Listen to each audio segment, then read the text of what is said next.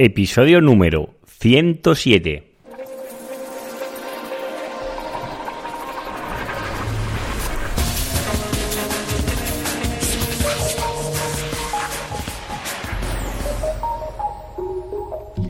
Muy buenos días y bienvenidos un día más al podcast de SEO Profesional. Ya sabéis, el podcast donde hablo de SEO, de analítica web, de SEM. Hoy concretamente os voy a hablar de analítica web.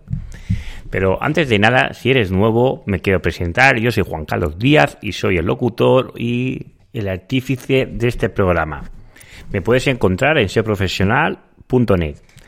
Y recuerda, si te gusta este programa, pues te animo a que te suscribas y si tienes un iPhone, te animo a que hagas una valoración positiva en iTunes y también que dejes un comentario y ese like en Ivo, que son las dos plataformas donde me puedes escuchar. Pues vamos allá con el programa de hoy. Hoy os quiero hablar de la analítica web y sobre todo os quiero hablar de, las, eh, de los segmentos, segmentos avanzados y un poco de las dimensiones.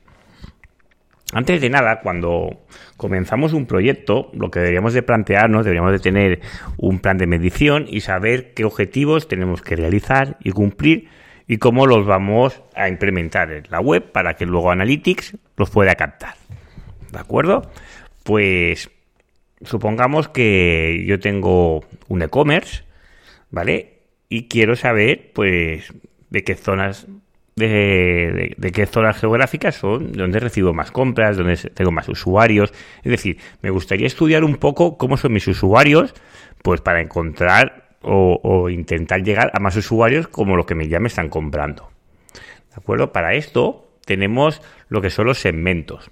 También tenemos lo que son los filtros y todo esto, pero no voy a entrar en definiciones porque son un poco espesas y, con un podcast a lo mejor queda, no queda muy claro. Y para no liaros, vamos a comenzar primero con los segmentos.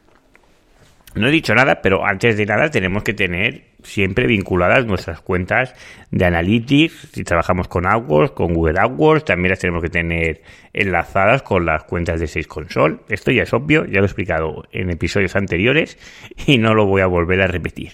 ¿De acuerdo? ¿Y en qué consiste este, esta investigación? Porque no deja de ser una investigación, un análisis de cómo es nuestro tráfico y lo que vamos a hacer es cruzar esos usuarios con otros usuarios porque no nos compran o qué vemos de diferencia para enfocar mejor nuestro producto a las personas que le están, están interesadas. Primero nosotros deberíamos de saber a quién es nuestro target objetivo para dirigirnos nosotros directamente a ellos.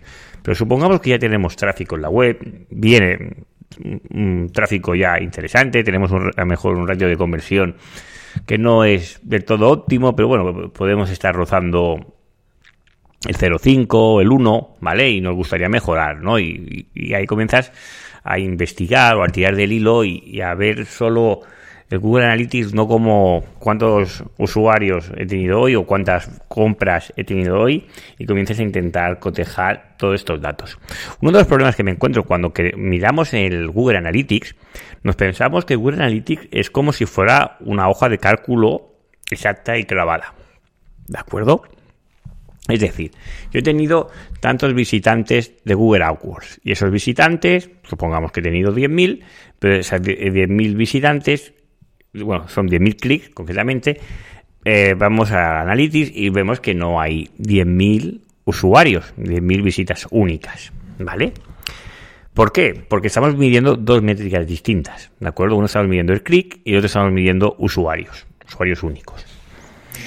Claro, son distintos. Primero que tú has podido hacer clic mejor dos veces en el mismo anuncio, ¿vale? Y eh, lo va a contar como dos veces, pero la persona que te llega a Analytics solo te va a llegar un usuario único, porque estamos hablando de usuarios únicos, ¿de acuerdo? No de sesiones que han abierto los usuarios. ¿Ves? Aquí ya tenemos algunas discrepancias. También puede ser que mi página web tarde tiempo en cargar. Que el usuario haga clic y se marche y no llegue a esa visita. Analytics no llegue a cargar el código, con lo cual no te lo va a contabilizar. Igualmente, eh, esto pasa, ¿de acuerdo? Pero eh, no debería de haber un ratio superior al 10% de los datos que me muestra posiblemente AdWords, de los que me muestra Analytics. Si lo miramos en Facebook, aún es mucho más preocupante, porque de las visitas o conversiones que a veces eh, eh, Facebook, en este caso, te indica en sus informes, el tráfico que recibes es mucho menor, sobre todo cuando dices clics y todo esto, muchas veces son clics en la publicación, pero no son clics en lo que es el, a la página web. Y por esto, sobre todo cuando trabajamos con Facebook Ads o LinkedIn o cualquier otra red, sobre todo que no sea de Google, es muy interesante, por no decir imprescindible, tenemos que marcar todos los enlaces a nuestra página web con UTMs. Ya sabéis, los UTMs, os dejaré las notas del programa, son a partir de nuestra URL, se añade una serie de parámetros que eh, Google identificará, Google Analytics en este caso, identificará por dónde nos viene este tráfico. ¿Por qué os digo que no nos tenemos que fijar solo en las visitas únicas? Porque eh, Google Analytics no es una hoja financiera, no es una, hoja Excel que tú ves allí y dices, mira, tantas visitas, ingresos, gastos. No. Lo que nos tenemos que fijar son las tendencias, sobre todo tenemos de fijar en los que son porcentajes, vamos incrementando el porcentaje, disminuimos, cómo aumentamos o disminuimos esos porcentajes. Por eso los KPIs normalmente son porcentajes más que en el resultado absoluto. Porque en la analítica eh, nos daremos cuenta, sobre todo si ya lleváis escuchándome un tiempo, uno de los datos que tiene un analista es filtrar los datos. ¿Vale? Porque hay datos que están sucios, ¿vale? Que, bueno, en todas nuestras páginas web, si miramos Analytics, seguro que algún usuario o alguna visita hemos tenido de tráfico spam. Y es así, con lo cual todos estos datos los tenemos que filtrar incluso si podríamos llegar incluso a tener conversiones de spam, que esto puede pasar, ¿eh? Con lo cual, no nos fijemos solo en los números absolutos y hay que fijarse sobre todo en lo que son las tendencias. Volviendo al tema, una de las cosas que os quiero hablar son los segmentos. Los segmentos son eh, realmente súper útiles. Y podemos sacar una información súper valiosa de nuestros usuarios que la tenemos al alcance y muchas veces no la utilizamos. Esto si vamos a, la visión general, sobre todo en la adquisición, cuando vemos el tráfico de las sesiones, pues tenemos cuántos usuarios, que se pone 100% de todos los usuarios, ¿vale? Pues aquí podemos dar clic en agregar segmento o en el propio todos los usuarios y nos va a salir un desplegable con, con unos segmentos ya personalizados, eh, bueno, predefinidos de, de Google y luego podemos nosotros crear otros segmentos personalizados. Incluso podríamos modificar los existentes. ¿De acuerdo? Y aquí podemos ver muchísimas cosas. Es decir, sobre todo aquí lo interesante es cruzar datos. ¿De acuerdo? Es decir, personas que me hizo, me hizo compra o personas que no me hicieron compra. ¿Vale? Podría analizar esos dos segmentos. ¿Quién son las personas que me han hecho compra y los que no me han hecho compra? Si me has hecho compra, ¿de dónde ha venido la fuente de tráfico? ¿vale? Ha venido de una red social, ha venido orgánicamente. Eh, es para, para tener datos de por dónde me vienen las compras y el resto de usuarios por dónde me entran que no me compran.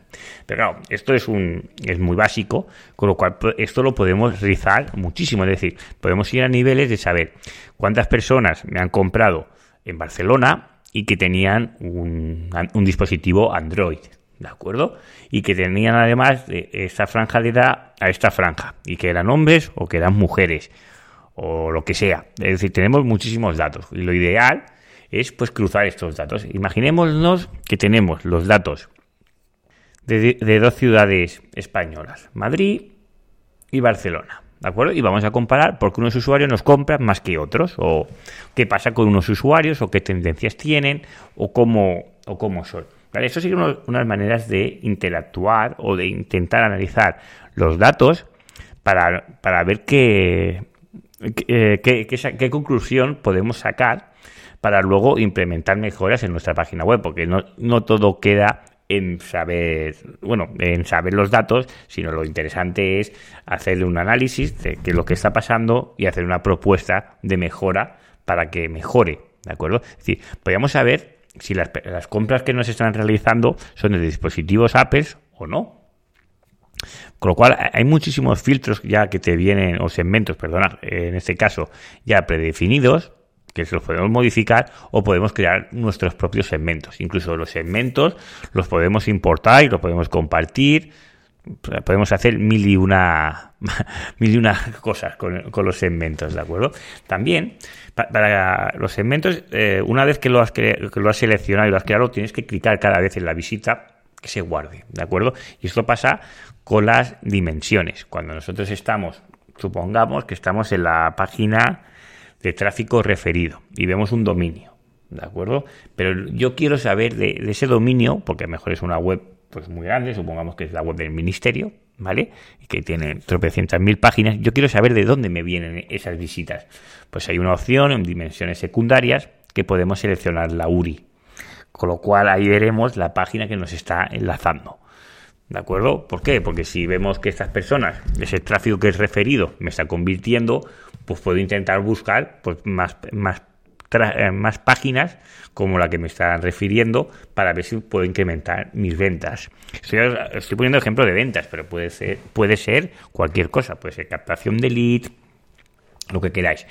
Igualmente, todo esto de los segmentos, como las dimensiones, en Google AdWords pasa lo mismo. Tenemos las dimensiones, tenemos los filtros y ahí hay muchísima información que es muy valiosa a la hora de poder optimizar por nuestras campañas y en este caso en Analytics de saber cómo se comportan esas personas. Y no es solo a nivel de campañas, ¿eh? de, campañas incentivadas, también a, nivel de SEO podemos hacer búsquedas siempre que tengamos Analytics conectado con Sales Console de las palabras de, búsqueda de los usuarios y podemos y la podemos cruzar con la de con la de Sales Console que normalmente no son bien bien iguales y así seguramente sacaremos alguna palabra clave más que luego podemos intentarla trabajar para nivel de SEO. Con lo cual, Analytics es una gran herramienta, lo que pasa es que es tan amplia y tiene tantísimas opciones que te puedes perder en ella. Pero si tenemos claro nuestros objetivos, pues le podemos sacar un gran rendimiento. También con los segmentos podemos crear audiencias segmentadas, es decir, yo puedo separar las personas que me hayan comprado, comprado o que hayan realizado una conversión que sea para mí una conversión, que puede ser la captación de un lead o una acción determinada, ¿de acuerdo? Con lo cual, a esas personas, pues las puedo luego crear otras campañas, ya sea, ya sea a través de remarketing, ya puede ser a través de Facebook, o lo que yo quiera. Es decir, puedo hacer mil y una cosas con esas personas. O las personas, una, un estudio interesante es ver que las personas que te realizan conversiones, qué tiempo de duración están en la página web. Porque normalmente esas personas que están en ese tiempo te suelen hacer pues esta conversión. Pues las personas que han estado más tiempo que esas personas y no te han realizado ninguna conversión, también las podríamos intentar atacar de otra manera, segmentar o hacer una lista para esas personas. Yo os, estoy dando ideas. Todo esto de los segmentos, no os voy a entrar cómo se crean, es muy sencillo, ¿de acuerdo? Pero hay una manera que es que puedes importar los segmentos de otras personas en Analytics hay personas que están muy reconocidas, que han creado segmentos y que están muy valoradas y que tienen el respaldo de la comunidad. Con lo cual, os animo a que os descarguéis segmentos, ya lo veréis que está la opción de, importar o la galería, y ahí podéis encontrar, pues mira, si tenemos un e-commerce, todo lo que es, eh, esos segmentos la gran mayoría están en inglés, ¿eh? pero podemos encontrar los e-commerce el e-commerce mejorado, que ahí encontraremos métricas, podemos encontrar dashboards de SEO, de social media, hay todo lo que penséis está ahí, ¿de acuerdo? Yo muchas veces cuando se, me, solicitan algo, lo que hago es cojo algo que, que sea ya parecido y lo adapto o algo similar, porque ya me, me, hacen, me quitan gran parte del trabajo. Si no se ha quedado ya, que también es posible. Y hasta aquí el programa de hoy. sobre todo es, no tengáis miedo a analizar todos estos datos, dedicar tiempo a analizar, por qué está pasando esto, por qué los usuarios se comportan de esta manera, qué es lo que pasa y qué es lo que pasa aquí y lo que pasa allí, ¿sabes? Y por qué, es decir, encontrar estos patrones, porque eh, podemos intentar sacar insights o puntos de mejora para nuestra web que seguro que nos pueden hacer mejorar la conversión, nos pueden hacer mejorar los tickets medios, podemos mejorar muchos datos y sobre todo conocer mejor al usuario, que es importante no solo pensar en las compras y las ventas, captar clientes o leads, sino qué es lo que hace el usuario y cómo lo puede intentar satisfacer de una manera mejor, porque ahí está el kit de todo esto, ¿no? Yo puedo atraer mucho tráfico para una palabra clave, pero si no soy, si yo no satisfago eh, la búsqueda de esa persona, seguramente o perderé posiciones a nivel de SEO o se irá a otro e-commerce que sí o e-commerce o página web que sí que le satisfaga estos, bueno, las inquietudes que está teniendo esta persona. Hasta aquí el programa de hoy.